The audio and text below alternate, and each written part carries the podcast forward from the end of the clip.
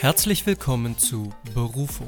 Der Podcast über berufliche Bildung, Arbeitswelten und Gesellschaft. Von und mit Franziska Spenner und Benjamin Schwarz.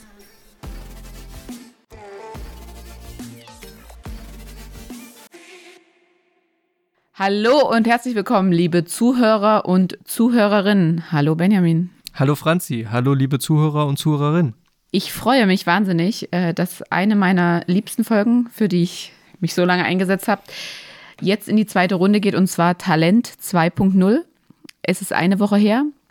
Benjamin, was hast du in dieser Woche alles gemacht? Hast du neue Talente an dir entdeckt? Neue Talente an mir entdeckt, das vermutlich eher nicht. Ich habe mich eher mit den Begrifflichkeiten wortklauberisch so ein bisschen auseinandergesetzt. Begabung, ja, da steht, steckt ja das Wort Gabe drin, ja, also mhm. auch etwas, was dir gegeben ist. Oder ich, du jemanden gibst mit deiner Begabung.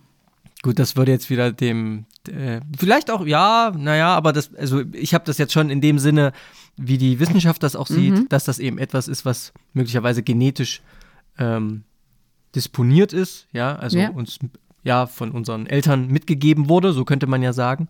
Ähm, so habe ich das jetzt betrachtet und da fand ich diesen, diesen Begriff eigentlich ganz, ganz interessant und auch eben den der Berufung. Wir haben ja letzte Woche schon darüber gesprochen, dass man ja von Gott berufen sei in seinem Stande und äh, auch der Beruf natürlich sich daraus ableitet, aus der Berufung. So. Ja, ja. Ganz, also ganz spannend, finde ich irgendwie, auch so vom, vom, von der Wortherkunft. Also bist du jetzt noch zu neuen Erkenntnissen gelangt? Die du mit uns teilen möchtest? Jetzt akut nicht, aber ich denke, im Laufe dieser zweiten Folge zum Talent und zur Berufung fällt mir sicherlich noch wieder was also ein. Also streust du dann immer mal mit ein? Auf jeden Fall. Ja, also klingt, äh, als hättest du äh, die letzte Woche nicht nur entspannt, sondern dich auf unsere heutige Aufnahme wieder fleißig vorbereitet. Das äh, gehört ja, also auch wenn man talentiert ist, muss man ja auch was dafür tun. Ne? Und auch wenn man eine bestimmte Berufung verfolgt.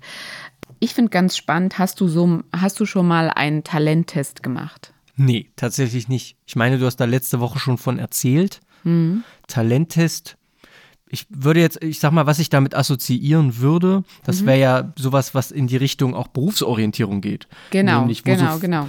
Wo sind deine Stärken und Schwächen und was machst du gerne in der Schule und was sind deine Hobbys und so, dass man darauf vielleicht basierend ein Talent, ähm, ja, erarbeitet oder das dann da irgendwie ausgespuckt wird aus so einem Test. Aber sowas habe ich tatsächlich noch nicht gemacht. Ja, also ich fand es ist ganz spannend. Ich habe einfach mal so ins World Wide Web eingegeben, Talentfeststellung, Talenttests.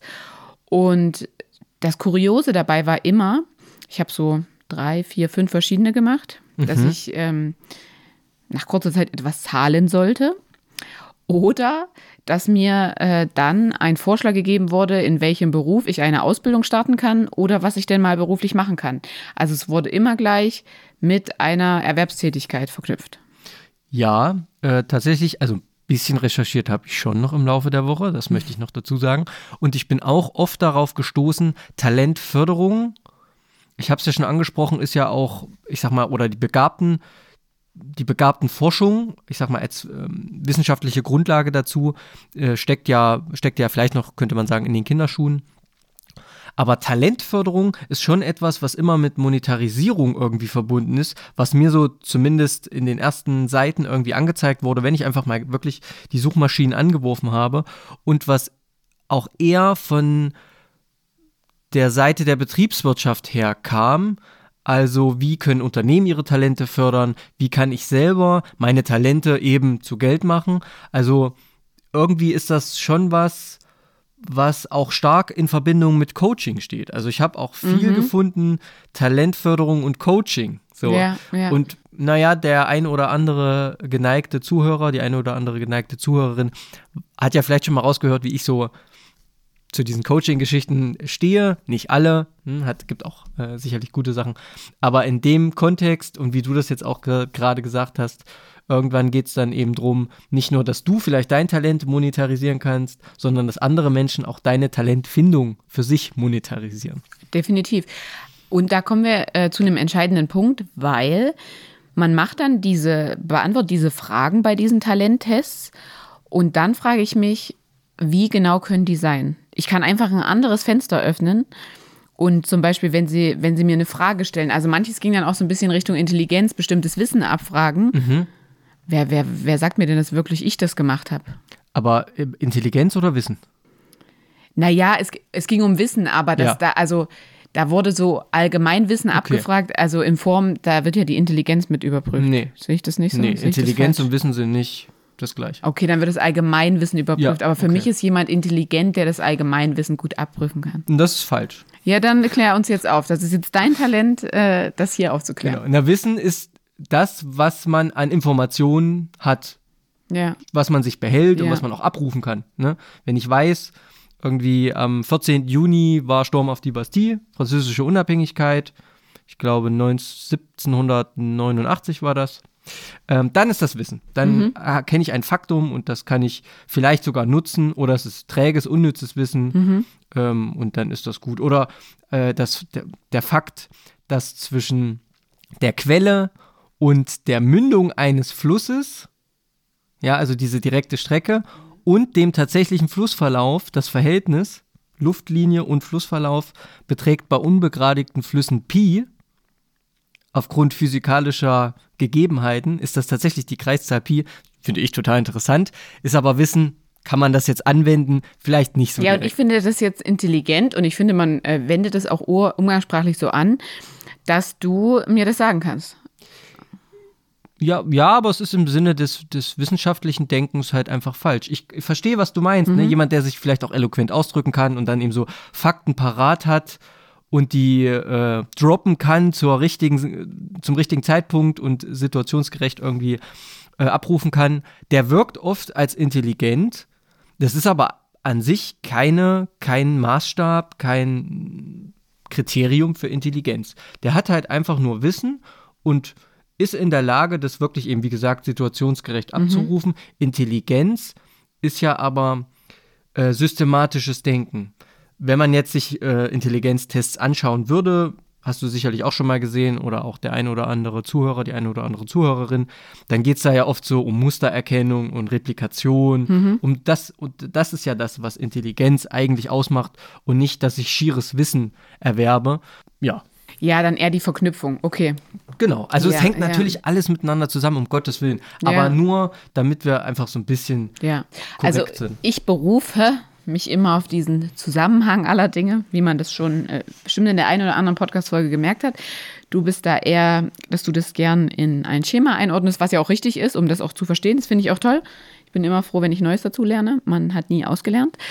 Ähm, also dann muss ich aber sagen, sind es eher so Wissensabfragen, wo man halt, also man wird dann zum Beispiel auf ein bestimmtes Fachgebiet gelenkt. Ähm, und wenn ich dann einmal so in Gesundheit, Körperpflege, Soziales bin, weil der Test schon rausbekommen hat, mein Talent ist, ich kann gut mit Menschen umgehen, dann werden halt so Grundaspekte auch abgefragt, ob ich zum Beispiel weiß, ähm, welche Faktoren wichtig für den Umgang mit Menschen sind und so weiter. Also ist eher so eine Grundwissenabfrage.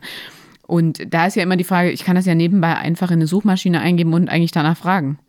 Punkt eins, genau wie du sagst. Ja. Ich könnte rein theoretisch mich und diesen Test bescheißen. Ja, ja. So. Und dann muss man sich ja auch die Frage stellen, qualifiziert ein denn tatsächlich domänenspezifisches Wissen dafür, dass das ein Talent von mir ist, dass das meine Berufung ist oder andersrum gefragt, ähm, bedeutet die Abwesenheit eines solchen spezifischen Wissens, dass es eben nicht mein Talent sein könnte oder eben meine Berufung.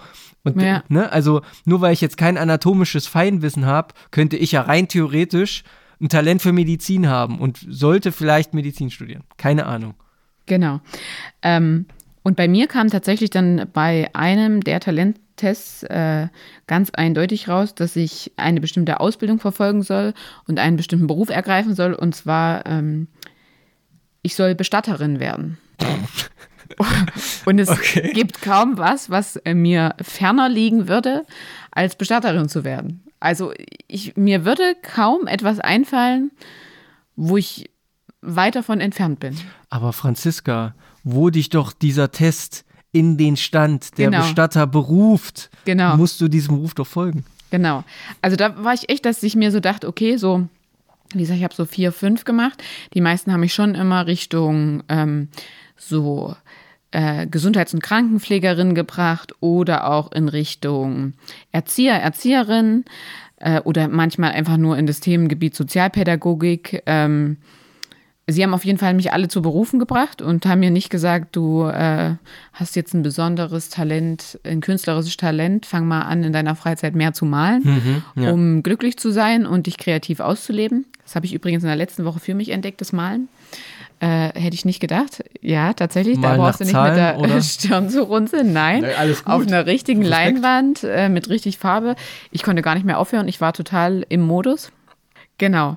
Aber so viel dazu erstmal, wie schwachsinnig ich das Ganze in Anführungsstrichen finde. Und deswegen finde ich es auch so wichtig, dass man beispielsweise in Schule, bei Berufsberatungen außerhalb der Schule, in anderen Institutionen aufgeklärt wird, was beispielsweise bestimmte Talente, Interessen auch mit dem zukünftigen Beruf zu tun haben sollten oder mit einem Studium oder einer Ausbildung. Und ähm, was ist noch so prekär an Talenttestungen, Talentfeststellungen im deutschsprachigen Raum? Was denkst du? Prekär in der, in der Erhebung von Talenten von, mhm. von Individuen jetzt. Ja. Hm. ja, also ich zunächst mal würde ich dir zustimmen. Also ich finde, man muss Talent und die Ausübung einer beruflichen Tätigkeit, die sollte man schon trennen, aber das passiert eben nicht. Also mhm. in solchen Tests wird das eben sinnvoll verwertet, könnte man sagen, oder die, die testen auf Talente in Anführungszeichen mit Hinblick auf eine sinnvolle Verwertung als berufliche Tätigkeit. Und wie du sagst, gibt es eben einfach Tätigkeiten, die entweder im Berufsleben marginal sind, künstlerische mhm. Tätigkeiten, ne? Also wenn jetzt eben sich herausstellt in so einem Test, dass eben ein Schüler, eine Schülerin total künstlerisch begabt ist, kriegt sie oder er dann eben auch den Beruf des Bühnenbildners zum ja. Beispiel oder Bühnenmalers vorgeschlagen? Weiß ich nicht, wissen ja, wir nicht. Müsste, nicht. müsste man noch mal gucken. Spannend fände ich es auch, wenn man mal wieder all seiner ähm, Intention antworten würde. Ja, was um denn dann, dann rauskäme. Ja, ja. Das wäre vielleicht auch mal spannend. Ja. Äh, aber es ist eine andere Frage. Also ich bin schon bei dir und das ist eben auch der Punkt, den ich ansprach. Talent wenn man das so recherchiert, so oberflächlich, dann stößt man immer darauf, Talent zu einem neuen Beruf für sich zu entwickeln, einen Beruf, neuen Beruf für sich zu finden und damit eben auch seine Berufung, weil man macht ja dann etwas, wo man talentiert ist und äh, was man besonders gut kann oder besser als andere. Und ja, das ist aber nicht, glaube ich, eben sinnvoll. Man mhm. muss schon eben auch diesen Freizeitaspekt für sich betrachten weil man eben vielleicht ein guter Musiker sein könnte, aber deshalb ja nicht Berufsmusiker werden genau, sollte, genau. möchte, ja, wie auch ja, immer. Ja, ja. Ähm, aber ich würde gerne nochmal auf meine Frage zurückkommen. Ja, klar. Was, was denkst du denn, was an Talentfeststellungen, und ich würde auch sagen, nicht nur im deutschsprachigen Raum, aber ich habe mich jetzt vor allen Dingen für den deutschsprachigen Raum interessiert, hm. ähm, was da halt so schwierig auch ist, was die Testung angeht. Ich kann dir das auch mal an einem konkreten Beispiel nochmal sagen. Hm. Ich war selbst mal bei so einer Talent, Begabungseinschätzung dabei. Und zwar in der Schule. Nach wenigen Wochen sollten die Schüler und Schülerinnen in der ersten Klasse anhand von Smileys selbst, also einen lachenden Smiley für kann ich super gut, bin ich richtig gut drin, gefällt mir. Mit geradem Mund okay und mit traurigem Mund ist gar nicht so meins. Mhm. So. Jetzt kannst du dir mal überlegen, wie gut Erstklässler lesen können. Da war auf dem ganzen A4-Blatt untereinander standen Begriffe, was sie einschätzen sollen anhand ihrer Tätigkeiten. Das hat der Lehrer einmal kurz mhm. vorgelesen und dann sollten sie es immer machen. Manch ein Kind hat länger gebraucht, dann hat eine Spalte gefehlt, dann haben die einfach irgendwelche Smileys eingetragen. Und das wurde dann für die anknüpfenden Entwicklungsgespräche verwendet. Also, ich, nur damit ich diesen Test richtig verstehe. Die Lehrer haben Begriffe vorgelesen? Nee, die Kinder hatten vor sich ein A4-Blatt. Ja. Stand immer vorne in der Spalte. Ähm, Auto oder Affe. Nee, oder da stand zum Beispiel, ich kann gut schreiben. In der ersten Klasse? Können die das schon lesen? Ich habe keine Ahnung. Ja, eben nicht. Aber die sollten das Smileys, also der Lehrer hat kurz vorgelesen, ich kann gut schreiben, so, jetzt macht er mal ein Smiley hin. Dann hat er den nächsten Punkt vorgelesen. Aber wie sind so. so, und die sollten sich selbst einschätzen. Aber jetzt, der Großteil der Kinder hat ein Smiley, ein lachenden Smiley dahinter gemacht, weil das die einfach schon mal viel mehr triggert und vom Selbsteinschätzungs- ja. Sinn her sagt man doch nicht, oh, ich kann schlecht schreiben. Oder wie gut kannst du rechnen? Naja, 1 plus 1 ist 2. Gut, super, ich mache mir ein Smiley genau. hin. Also die Selbstreflexionsfähigkeit von Erstklässlern sind natürlich da begrenzt, ist ja auch klar. Und deshalb ist es ja, aber so, eine Frage zu stellen. Ja, aber so fängt man damit an. Ja, gut. So, und das wird für die erste Entwicklungseinschätzung genutzt. Und Ich möchte aber dazu sagen, dass ich es an sich gut finde, wenn Kinder, wenn Schüler auch ab der ersten Klasse schon zumindest damit in Kontakt kommen, sich selbst einzuschätzen. Ob das dann effektiv, inhaltlich sinnvoll ist, aber dass sie sich selber, klar, auch ob dieses Setting da jetzt stimmt, das kann man alles in Frage Ja. stellen. Aber die reine Tatsache, dass sie sich selber hinterfragen, hm, wenn ich jetzt mal überlegen müsste, in meiner Klasse, kann ich da richtig gut rechnen oder nicht? Oder ist die Clara, ich rechne irgendwie schlechter als die Clara, aber vielleicht besser als der Klaus, keine Ahnung. Ähm, so, das ist ja schon, finde ich, ein guter, schon mal ein guter Ansatz, weil Selbstreflexion einfach eine wichtige Kompetenz ist. Oder? Absolut. Und da kommt aber der Punkt halt, dass diese Tests sehr auf Schrift und Sprache basiert sind, Mhm. also nicht mündlich stattfinden. Und damit findest du halt wieder, okay, die Kinder können das gar nicht äh, in ihrem Maße gut entscheiden. Und das wird wahrscheinlich auch vielen Erwachsenen so gehen. Fangen wir mit Fremdwörtern an, die in so einem Test abgefragt werden, die auch bei der Berufsberatung gefragt werden. Welcher Erwachsene setzt sich einer anderen erwachsenen Person gegenüber und sagt, ich weiß nicht, was das bedeutet. Können Ja. Sie mir das mal erklären? Ja. Und damit wird es ja schon schwierig. Und damit öffnen wir ja schon dieses äh, riesige Fenster, dass es wirklich diese Talentfeststellung äh, ja nicht als eine, also das ist für mich jetzt nochmal so der letzte Faktor, dass sie nicht als eine gute Einschätzung dienen. Und ich finde jetzt gerade in der ersten Klasse, da ging es dann auch so um mathematische Begriffe. Also denkst du, dass du gut äh, mathematische Grundkenntnisse hast? Und dann stand halt sowas da wie, weißt du, was eine Raute oder ein Quadrat ist? Und ähm, habe ich ja auch was aus einer Quelle ähm, herausgefunden, so Kinder, äh, bei denen diese Begriffe zu Hause verwendet werden, die das kennen, die deren, wo die Eltern auch mit diesen mathematischen Grundbegriffen hantieren in der Umgangssprache, die wissen das natürlich viel besser als ein Kind, wo das nicht so ist. Klar, ist auch eine Frage der Und da knüpft ja auch die Ungerechtigkeit wieder an. Ja. Ich glaube tatsächlich, wenn du das jetzt auch so erklärst, ich habe jetzt parallel irgendwie so ein bisschen drüber nachgedacht, Ja. ich glaube tatsächlich, die Einschätzung von Talent oder von Begabung Mhm. können wir ja als, ich sag mal, Überbegriff von überdurchschnittlichen Leistungen in einem Bereich. Mhm. Ja. Ich glaube, die kann natürlich immer nur, und da sagt ja genau schon, spielt ja genau schon das, der Begriff ab, den ich gerade benutzt habe, auf überdurchschnittlich. Also das kann immer nur festgestellt werden im Vergleich zu anderen vergleichbaren Individuen und entweder natürlich durch das Selbstindividuum als Autoreflexion, also dass natürlich ein Schüler feststellt, also in meiner Klasse bin ich irgendwie der Beste und vielleicht habe ich, bin ich deshalb ganz gut, weil scheinbar bin ich hier, von denen bin ich ja irgendwie der Beste. So. Oder eben extern durch eine Lehrkraft, die die Kompetenz hat oder eben, was weiß ich, ein, Sport, ein Trainer im Sport zum Beispiel oder äh, ein Musiklehrer oder wie auch immer, ähm, die dann eben feststellen, ja, im Vergleich zu anderen ist dieses Kind, dieser Jugendliche, diese Jugendliche äh, schon überdurchschnittlich gut und scheint da vermutlich möglicherweise ein Talent zu haben. Also das muss immer im Vergleich stattfinden. Ansonsten von sich aus, also nur von mir aus, kann ich ja nicht sagen, oh, dass ich ein Talent habe, wenn ich das nicht ins Verhältnis setze zu anderen. Genau, genau. Da muss man, finde ich, nochmal differenzieren, wirklich zwischen einer Begabung, einem Talent, die überdurchschnittlich sind. Da muss man auf jeden Fall das mit dem anderen vergleichen. Aber ich finde, man kann ja einfach auch für sich, und ich finde, das stärkt auch total äh, das Lernen, das, das, die eigene Selbstbefähigung, für sich selbst seine eigenen Talente finden. Ohne die mit anderen in den Maßstab zu setzen. Und da ist wichtig der Verlauf. Wie entwickeln die sich? Genau, und da würde ich dir nämlich zustimmen. An der Stelle hinkt eigentlich so ein bisschen meine Aussage von eben. Also stehe ich zu, ist so. Aber wenn es drum, zum Beispiel darum geht, jemand ist erwachsen, hat bereits einen Beruf gelernt, merkt aber, das erfüllt ihn nicht mehr und wählt jetzt eben diesen Weg zu sagen, naja, vielleicht sollte ich meine Talente nutzen, um mir einen neuen Beruf zu suchen, eine neue Profession, dann ist das natürlich genau hinderlich. Wenn ich nämlich keinen Vergleich habe mit, also in einer bestimmten Domäne, weil das ja gar, noch gar nicht mein Beruf ist und ich habe Ja. keinen Berührungspunkt mit solchen Leuten. Ich könnte mir aber vorstellen, was weiß ich, ich kann vielleicht ganz gut reden, vielleicht könnte Vertrieb was für mich sein. Und dann würde man aber vielleicht denken, weil man ja eben nicht den Vergleich hat, ja gut, äh, ich kann halt ganz gut schwatzen und so, aber deshalb bin ich ja jetzt noch kein Vertriebler. Ja. Obwohl man vielleicht tatsächlich überdurchschnittlich gut wäre und als Vertriebler möglicherweise, Ja. oder man kann ja auch andere Berufe nehmen, ähm, geeignet wäre, aber eben, weil man nicht diesen Vergleich hat, sich dann zurücknimmt und sagt, naja, aber eigentlich so richtig Ahnung habe ich davon nicht. Ja. Und Definitiv.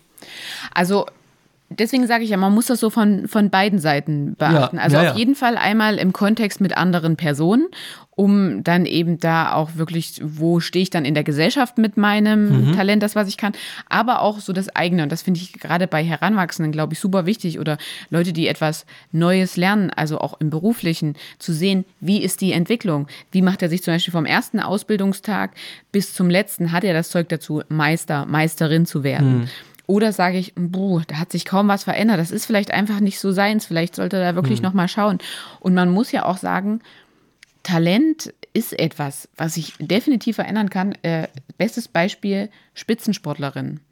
Die können nicht immer ein und dieselbe Leistung abrufen. Die haben meistens ihren Peak Mitte 20er bis Anfang 30er und dann nutzen die das ja meistens und wandeln das um in eine Trainertätigkeit oder setzen sich dafür anders ein. Aber das Talent wird dann auf eine andere Art und Weise genutzt. Weil sie laufen nicht mehr ihre Bestzeiten oder schwimmen die oder Ja, hm, also wenn ich so drüber nachdenke, hm, könnte man sich vielleicht sogar streiten, ob man das dann noch als deren Talent äh, bezeichnen kann. Natürlich hatten die, haben die in ihrer Jugend ein Talent für Sport. äh, ja. Darin werden sie gefördert. Das wird, äh, die Ausprägung wird irgendwie verstärkt, sage ich Ja. mal. Und da sind sie in der Lage, überdurchschnittliche Leistung zu erbringen. Ohne Frage, absolut irgendwie Talent. So. ja.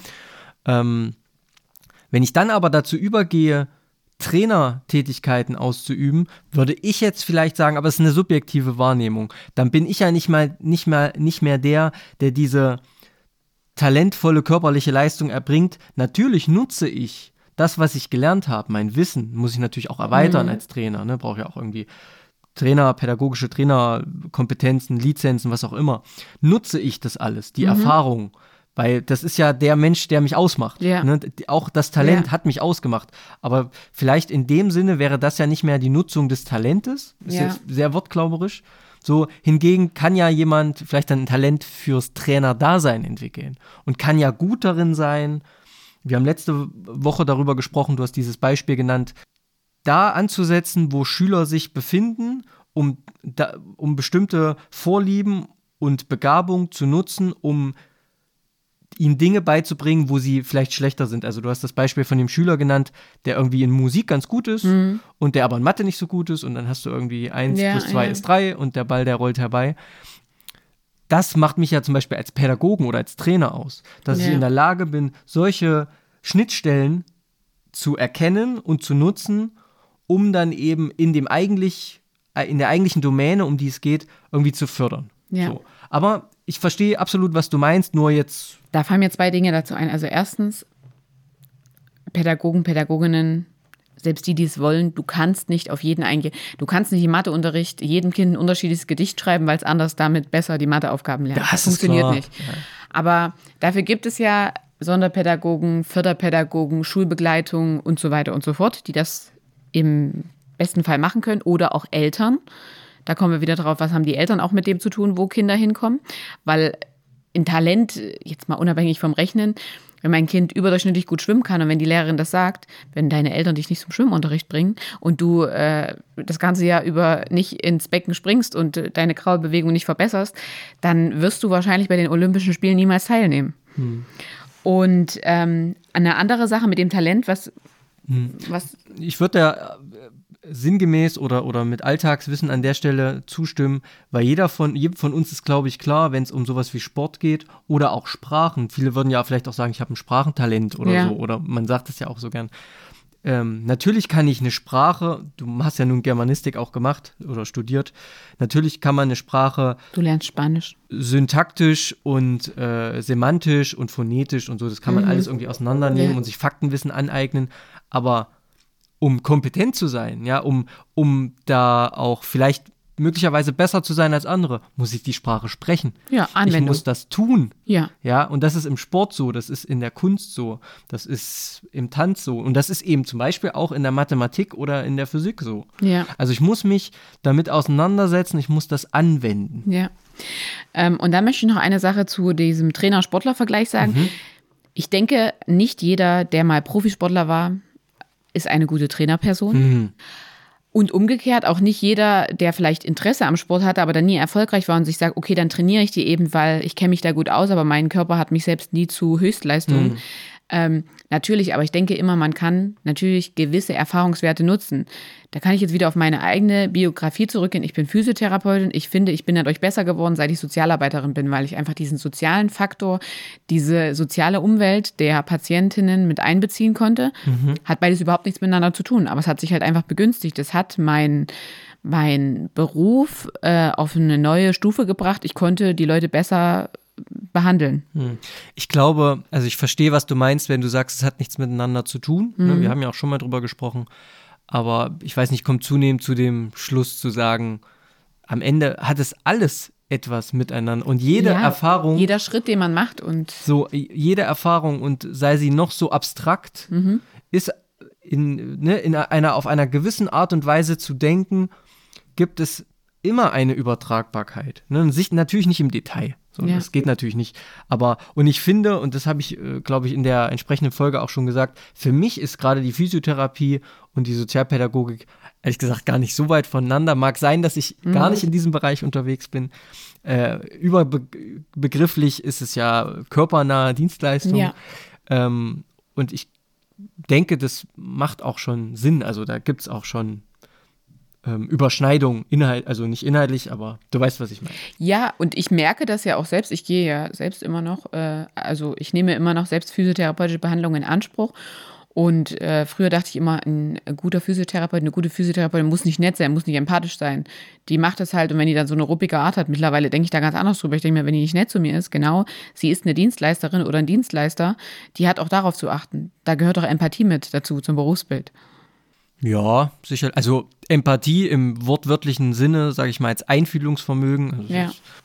ist ja unumstößlich wichtig, weil ich muss ja, ne, ich arbeite ja mit meinen Händen am, am Menschen. Ich muss ja wirklich tatsächlich fühlen, mich einfühlen. Ja. Und wenn dem was wehtut, dann muss ich natürlich, ne, klar, anatomisch und nicht Ja. emotional oder nicht äh, auf geistige Gesundheit abziehend, sondern eben auf die körperliche. Aber es ist ja schon eine Form von Einfühlungsvermögen. Ja, auf jeden Fall. Ja. Auf jeden Fall.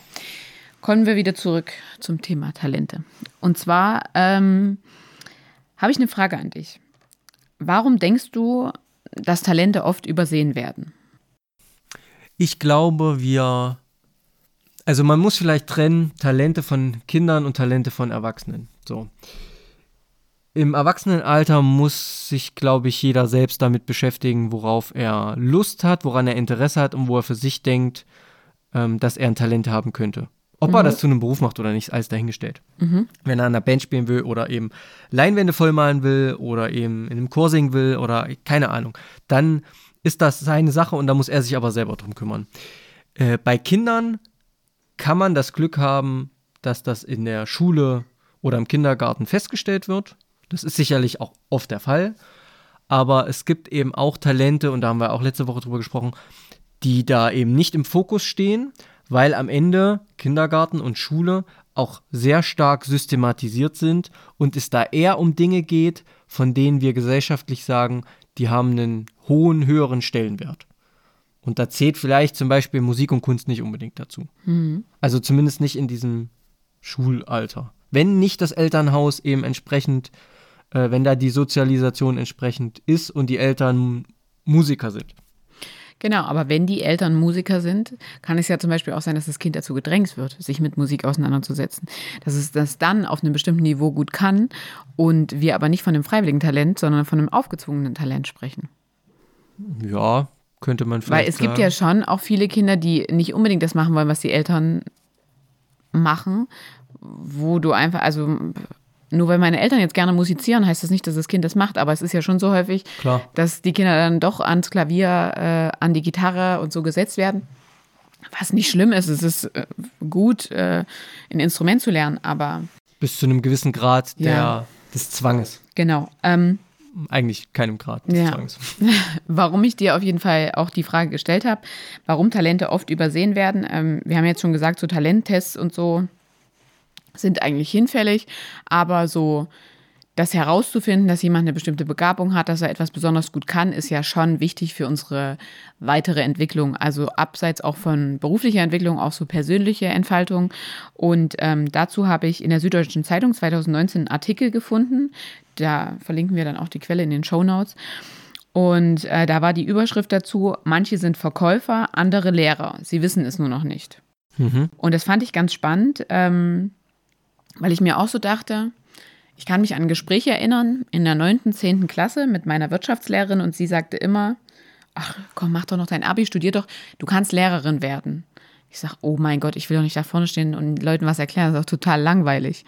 So, jetzt zehn Jahre später bin ich ja auch hier. Mhm. Ich hätte das niemals von mir gedacht äh, und habe das nicht gewusst. Ich musste das auf diesem Weg herausfinden. Und ja, ich, ich, bin es bald. Mal sehen, was ich dann dazu sage. Das werden wir dann in einer der späteren ähm, Podcast-Folgen hören, weil es geht ja bald los. Ich habe da an dieser Stelle überhaupt nicht über Talent und Berufung nachgedacht, sondern habe einfach einen Beruf gewählt. Bin Physiotherapeutin geworden. Und ähm, ich finde, das liegt auch daran, und das hat die Dame auch im Artikel erwähnt, was antworten die meisten Menschen auf die Frage, was kannst du besonders gut? Und das steht dann, steht dann im Nee, beantworte mal die Frage. Was, Ach so, ich soll. Ja, ja, sag mal, was, was denkst du, was antworten die meisten Menschen auf die Frage? Was kannst du besonders gut? Ach so, was die meisten Menschen ja. antworten. So nach dem Motto, wir haben 100 Menschen gefragt. Ja. Oh. Also, ich, ich kann es dir auch leichter machen und dir das jetzt sagen. Naja, du kannst dich ja noch kurz überlegen lassen. Ja. Ich würde vielleicht. Ja, würdest, also, wenn ich dich jetzt einfach so frage, was, was ja. kannst du besonders gut? Ja, du überlegst dir, schon mal. Also fällst du aus diesem Raster raus, die, der Menschen, so die diese Person beschreibt. Also die so eine genau, Impulsantwort genau, geben. Genau, die geben eine Impulsantwort. Ja, weiß ich nicht. Was sagen die denn? Nichts. Sie können nichts besonders gut. Und woran liegt das, dass Menschen denken, dass sie nichts besonders gut können? Weil wir zum größten Teil blind für die Dinge sind, was unsere größten Fähigkeiten sind, was wir am besten können, weil sie uns ja so leicht von der Hand gehen. Ja, das stimmt. Und äh, das fand ich so ganz spannend. Und sie hat da eine Frau beschrieben, die äh, bei ihr in der Psychotherapie war und wirklich so sagte, ich bin so nutzlos, habe kein Talent, ich kann gar nichts. Und in meinem letzten Job habe ich in zwei Wochen ein Drehbuch geschrieben äh, mit allen, was die Leute machen sollen und so weiter und so fort. Und wirklich die ähm, Dame, die jetzt auch hier im Artikel befragt wurde, sagte, ich hätte diese Frau gern, also ich, ich hätte ihr gern auf einer Leinwand vor Augen gehalten, was sie in zwei Wochen geschafft hat, warum sie gut in ihrem Beruf ist, warum sie talentiert ist und ihr diesen Unmut genommen. Aber sie hat selbst halt nicht gesehen, weil es für sie normal ist, so abzuliefern. Hm. Ja, glaube ich, ist ein Riesenpunkt. Und äh, jetzt, wo du das so sagst, fällt mir da auch direkt aus privaten um Umfeld ein Beispiel ein, wo es genau so ist. Genau. Wo dann auch die Frage ist, naja, was, was kannst du denn, was machst du denn oder was hast du jahrelang gemacht? Ja, ich habe ich hab halt gearbeitet ähm, ich kann, kann, da gar nichts Besonderes mhm. irgendwie. Und ähm, ja, ich stimme dir zu, man verliert das natürlich aus den Augen, weil man das natürlich jeden Tag sieht. Ja. Klar. Logisch. Und hier sind wir wieder an dem Punkt, wenn du dann in so einer Beratung sitzt und sagst, oh, helfen Sie mir doch mal, was kann ich besonders gut, wo liegen meine Fähigkeiten? Eine Fremdbeurteilung ist super schwierig, weil die nimmt diesen einen Moment auf und das, was du sagst. Und wenn dann da kommt, was kannst du besonders gut, nichts eigentlich, und das erinnert mich jetzt wieder an meinen Beruf als Physiotherapeutin, müsstest du Menschen über mehrere Tage begleiten mit einer versteckten Kamera und denen zusehen. Und warum der Vergleich mit der Physiotherapeutin? Dann würde ich sehen, was sie an Haltung falsch machen, weil keiner erzählt mir, dass er acht Stunden nur sitzt und sich danach auf die Couch legt, sondern alle sagen immer, ich laufe total viel, ich laufe total richtig und ich mache super viel Sport. Aber ob das wirklich so ist, kann man ja nur sehen, wenn man eigentlich die versteckte Kamera dabei hätte. Und auch um zu sehen, was die Menschen wirklich besonders gut können in ihrem Alltag, wo vielleicht ihre Fähigkeiten, ihre Talente liegen, da müsste ich sie auch zu begleiten. Das müsste ich mir anschauen. Hm.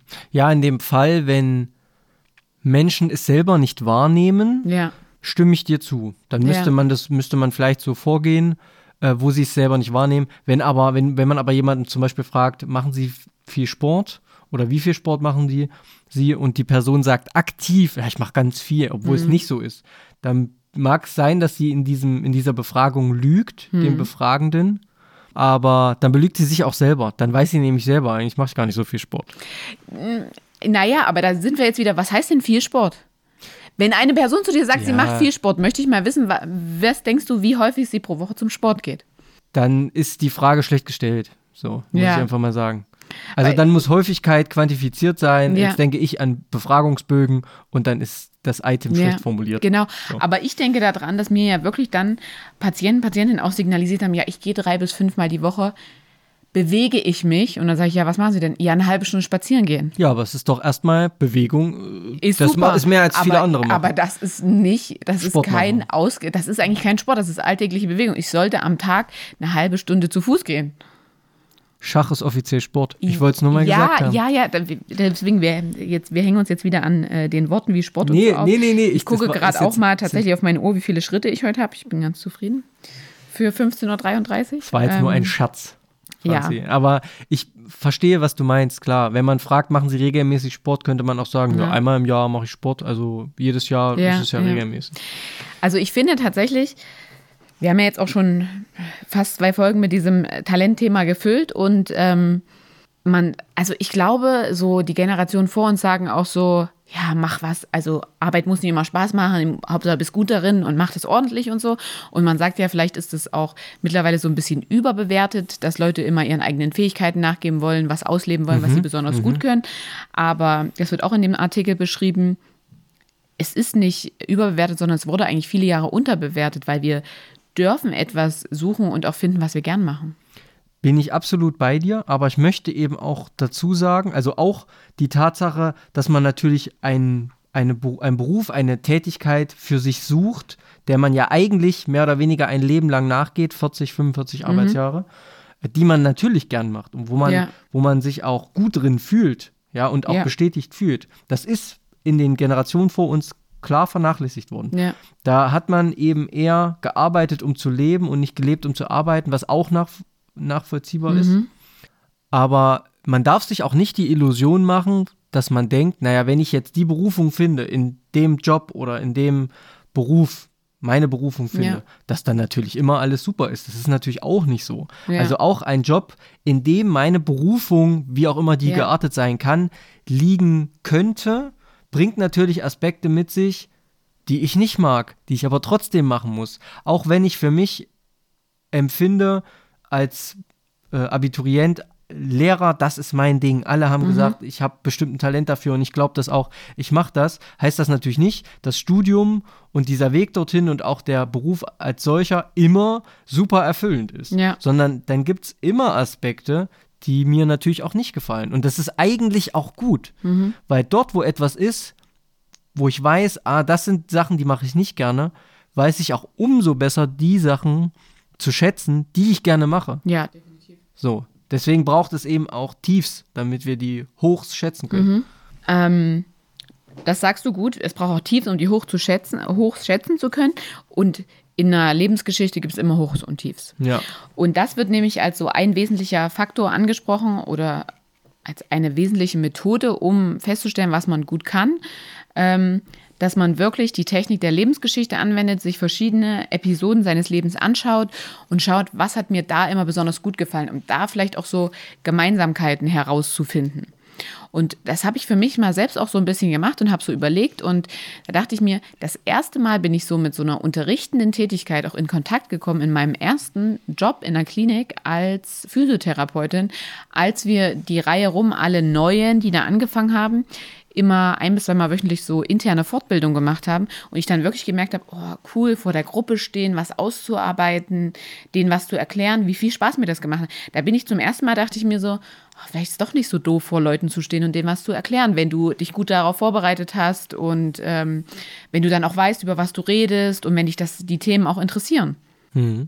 Und das ist so im Nachhinein das, wo ich so zum ersten Mal sage, hm, das war vielleicht so der erste Anreiz, der mir gezeigt hat, hm, dann, dann kam natürlich auch das wieder auf. Umsonst habe ich mir nicht bis heute gemerkt, was meine Lehrperson damals zu mir gesagt hat. Und so kam dann eben diese Verknüpfung aus diesen verschiedenen Episoden zustande. Und so sitze ich, also das ist wahrscheinlich auch der Grund, warum ich heute hier sitze. Also hier hinter Mikro und hier in, in diesem Lebensabschnitt. Ja. Ja.